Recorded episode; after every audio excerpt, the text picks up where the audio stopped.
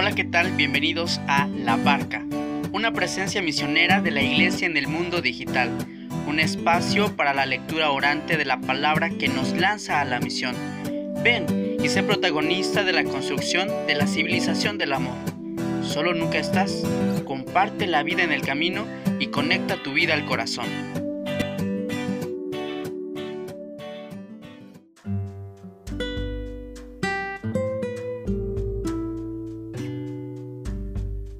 Hola, ¿qué tal amigos de la barca? Bienvenidos a este espacio de encuentro con la palabra divina. Saludos los micrófonos Miguel Betancourt y hoy hablaremos acerca del Antiguo Testamento, un lugar verdaderamente donde Dios habla. Así que no le cambies y no olvides compartir este podcast con tus amigos. Hoy tenemos un invitado. Te invito a ti a que escuches su nombre, lugar de procedencia y un saludo. Bienvenido Jesús. Hola Miguelito, mucho gusto. Qué bueno que, recibimos la invitación y también saludamos a todos aquellos que nos acompañan el día de hoy. Esperamos de la mejor manera que el tema que presentamos les sea de mucha ayuda en su crecimiento de fe. Mi nombre es Jesús Flores Castillo, de hecho no están para saberlos, pero yo soy compañero de Miguelito en el seminario. Pues entonces, pues sin más, vamos a empezar con nuestro tema. ¿Qué te parece, Miguel? Sí, Jesús, gracias por aceptar la invitación. Además, como has dicho, compartimos la formación, años en el seminario y hoy compartimos con el auditorio que tenemos este encuentro que hemos tenido en la palabra divina. Dios sale al encuentro del hombre. Cuéntanos un poco acerca de este primer bloque de la Sagrada Escritura, Antiguo Testamento y cómo Dios se manifiesta. ¿Qué importancia tiene?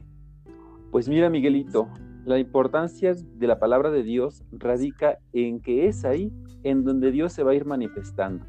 La palabra de vida toma forma en promesa, es decir, toma forma en esa promesa que se va a ir viendo a lo largo de todo el Antiguo Testamento. Lo vamos a ver en la promesa que Dios hace a Moisés al salir de Egipto junto con el pueblo de Israel. También lo vemos en la promesa que está en continuidad con las que había hecho a los patriarcas Abraham, Isaac y Jacob para sus descendientes. Es también la promesa que recibe David sobre un descendiente que lo sucederá en el trono. Después de salir de Egipto, Dios se compromete con su pueblo en una alianza en la que toma dos veces la iniciativa. En ese contexto, Moisés recibe de las manos de Dios la ley, designada a menudo como palabra de Dios, que él debe transmitir al pueblo. Y aquí ya vemos nuestro primer elemento, que Dios se va manifestando en forma de promesas. Claro, y estas promesas las sostiene a lo largo de todos los libros que encontramos en el momento y que finalmente se cumplen plenamente en Jesús. Sin embargo, este pueblo para ellos es de suma importancia porque ahí radica su identidad, ¿cierto? Efectivamente. De hecho, podemos decir que a lo largo de la historia del pueblo de Israel, los profetas son conscientes de transmitir palabra de Dios, es decir, aquello que Dios les ha prometido, aquello que Dios les va revelando, aquello que Dios les va pidiendo.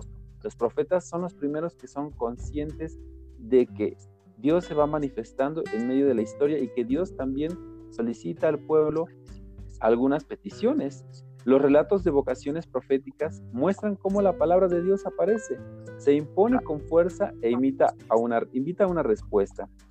Profetas como Isaías, Jeremías o Ezequiel reconocen la palabra de Dios como un acontecimiento que ha marcado su vida. Su mensaje es mensaje de Dios, Acoger el mensaje del profeta es acoger la palabra de Dios. La palabra de Dios es eficaz, es un poder que actúa en el corazón de la historia. En el relato de la creación del mundo por Dios, se descubre que para Dios, es decir, para Él, hay una promesa para el hombre. Entonces, no podemos decir que el Antiguo Testamento ya es algo caduco y que Jesús vino a abolirlo, ¿no? Sino más bien Él ha, venido a dar plenitud, total cumplimiento, porque en la economía de la salvación conserva un valor perenne. Efectivamente, como ya lo decíamos, la salvación que Dios quiere para el pueblo le vamos a llamar la economía de, la economía de la salvación, pues de la salvación preanunciada, narrada y explicada por los autores sagrados se conserva como verdadera palabra de Dios en el Antiguo Testamento. Y esa es la validez y la importancia de que nosotros nos acerquemos al Antiguo Testamento, sabiendo que es verdadera palabra de Dios. De hecho, los libros del Antiguo Testamento fueron inspirados por Dios y conservan su valor perenne, pues todo cuanto está escrito para nuestra enseñanza fue escrito a fin de que por la paciencia y la consolación de las escrituras estemos firmes en la esperanza. Ello para nosotros ha de representar una manera de situarnos frente a esta palabra para que cuando demos lectura al lanzamiento, incluso en los pequeños detalles que muchas veces pasan desapercibidos, encontremos nosotros el lenguaje de Dios para nuestra propia vida. De ello se encargará la interpretación, que por supuesto tiene la mirada en la inspiración, canonicidad y en algunos otros recursos que nos ayudan a estar en contacto con la palabra de Dios de manera incluso científica, pero sobre todo como alimento cristiano. Efectivamente, la interpretación de las escrituras inspiradas debe estar sobre todo atenta a lo que Dios quiere revelar por medio de los autores sagrados para nuestra salvación. De hecho, bien lo sabemos, el estudio de la Biblia es, de algún modo, el alma de la teología. Esto lo dice el Vaticano II. Tal estudio no está nunca completamente concluido. Cada época tendrá que buscar nuevamente a su modo la comprensión de los libros sagrados. Ya nos los decía el Papa León XIII con la encíclica Providentissimus Deus. Ha invitado a la profundización de la palabra por medio de la exégesis. De aquí la importancia de la exégesis. También podemos decir que 50 años más tarde, Pío XII, en su encíclica Divino Aflante Espíritu, del 30 de septiembre de 1943, y sobre el fundamento del trabajo de grandes exégetas católicos, animaba positivamente a hacer fructificar los métodos modernos para la comprensión de la Biblia. Claro, estos, eh, de hecho, el magisterio de la Iglesia Católica, eh, con algunos documentos muy precisos, invitan a toda la comunidad a un encuentro con la palabra, tomando en cuenta algunas consideraciones y que para nosotros son referentes en el estudio bíblico, ya lo eh, decíamos, Providentissimus Deus, Divino Aflante Spiritus, Dei Verbum, Verbum Domini también de Benedicto XVI. Eh, son varios, varios documentos de la iglesia para quien desee profundizar en ellos, una leída, una reflexión y asimilación de su contenido nos situarán muy bien para que vayamos a la palabra de Dios como fuente y alimento. Efectivamente, dentro de los nuevos métodos y acercamientos que ya podemos gozar, podemos decir que hay una amplia gama, desde el estructuralismo hasta la, exégesis materialista, psicoanalítica y liberacionista. Por otra parte, hay también nuevos intentos de recuperar los métodos de la exégesis de los padres de la Iglesia y de esta de explotar formas renovadas de una exposición espiritual de la escritura. Es decir, en los estudios actuales, pues ya nos están contemplando tanto lo antiguo como lo nuevo, vamos progresando, va habiendo más avances, se van descubriendo nuevas formas de acercarnos a la palabra de Dios para un estudio cada vez pues más eficaz. Aquí podríamos también decir la tarea que tienen los, los exégetas católicos, que no ha quedado atrás su trabajo. Los exégetas católicos deben considerar seriamente el carácter histórico de la revelación bíblica, ya que tenemos ambos testamentos y ambos expresan en palabras humanas que llevan la marca de su tiempo, la revelación histórica que Dios ha hecho por diferentes medios de sí mismo y de su designio de salvación. Dentro de los métodos, los exégetas deben servirse del método histórico crítico, que es el método más actual, sin atribuirle, sin embargo, la exclusividad. Todos los métodos permanentes de interpretación de los textos están capacitados para contribuir a la exégesis de la Biblia. En su trabajo, los exégetas católicos deben buscar que jamás olviden que ellos interpretan la palabra de Dios. Deben tomar en consideración las diversas perspectivas hermenéuticas que ayudan a percibir la actualidad del mensaje bíblico y le permiten responder a las necesidades de los lectores modernos de las escrituras.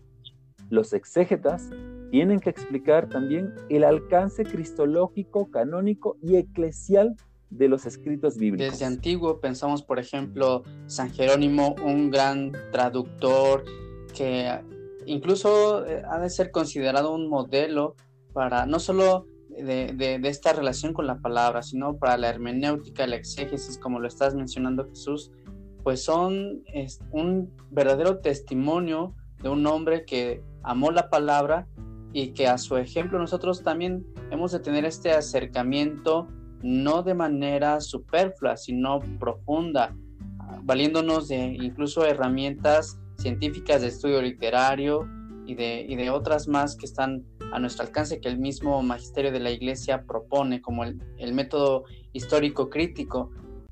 Fíjate Miguel que los estudios actuales contemplan la siguiente premisa, que para hablar a hombres y mujeres en el Antiguo Testamento, Dios utilizó todas las posibilidades del lenguaje humano, pero al mismo tiempo debió someter su palabra a todos los condicionamientos de ese lenguaje.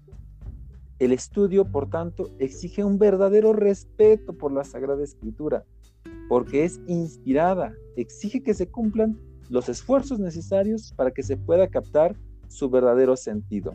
Claro, hemos de poner empeño en todos los esfuerzos necesarios, como acabas de decir, para conocer eh, incluso cuestiones de lenguaje, de semiótica.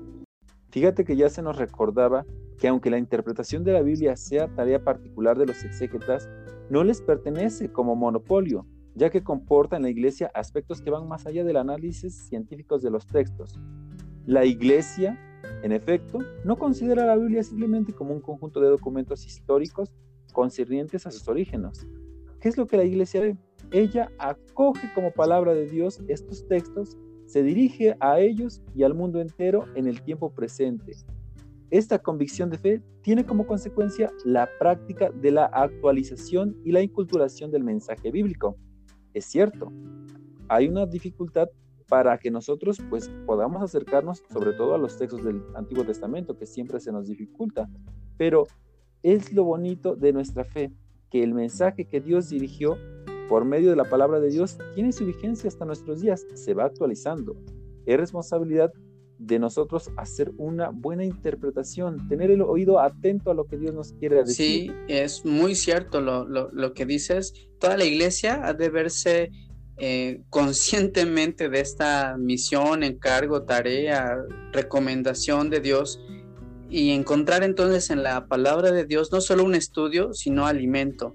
Por ello, ya manera también casi de conclusión de este episodio, a todos nuestros amigos les invitamos a un continuo, a una continua lectura de la palabra, no solo eh, como si fuera un libro de principio a fin, donde veo los personajes, los acontecimientos descritos, sino eh, leyendo entre sus páginas la propia vida, alimentando la fe. De ahí la importancia incluso de algunos métodos que la iglesia sugiere, como la lección divina, ¿no es así, Jesús? Efectivamente. Como cristianos, pues tenemos las ventajas de tener infinidad de posibilidades para acercarnos a la palabra de Dios. Dios nos iluminará para que nosotros encontremos el método adecuado este, también podríamos decir que la palabra de Dios pues siempre va a ser eso, palabra de Dios y por lo tanto va a tener su fuerza que va a apelar al, al corazón. Recordemos que la palabra de Dios dice es como una espada de doble filo que llega al corazón y a las intenciones. Creo que para un mejor aprovechamiento de, de la palabra de Dios siempre tenemos que recurrir a las consideraciones exegéticas que se han hecho en los últimos años, especialmente cuando se habla de la primera parte de la Biblia, que es lo que hemos estado analizando el día de hoy. Para ello, las siguientes sesiones les dedicaremos para hablar de los avances en la ciencia exegética. Ya tendremos tiempo de compartir junto con otro compañero pues qué, cuáles son estos avances que han ido habiendo y seguramente pues también interesados, fascinados, sorprendidos de, los estudios que otros han hecho. Entonces, una invitación a leer, a meditar. La palabra de Dios siempre será una constante en la iglesia. Jesús, ¿alguna invitación final para nuestros amigos, para que también ellos continúen en este acercamiento bíblico?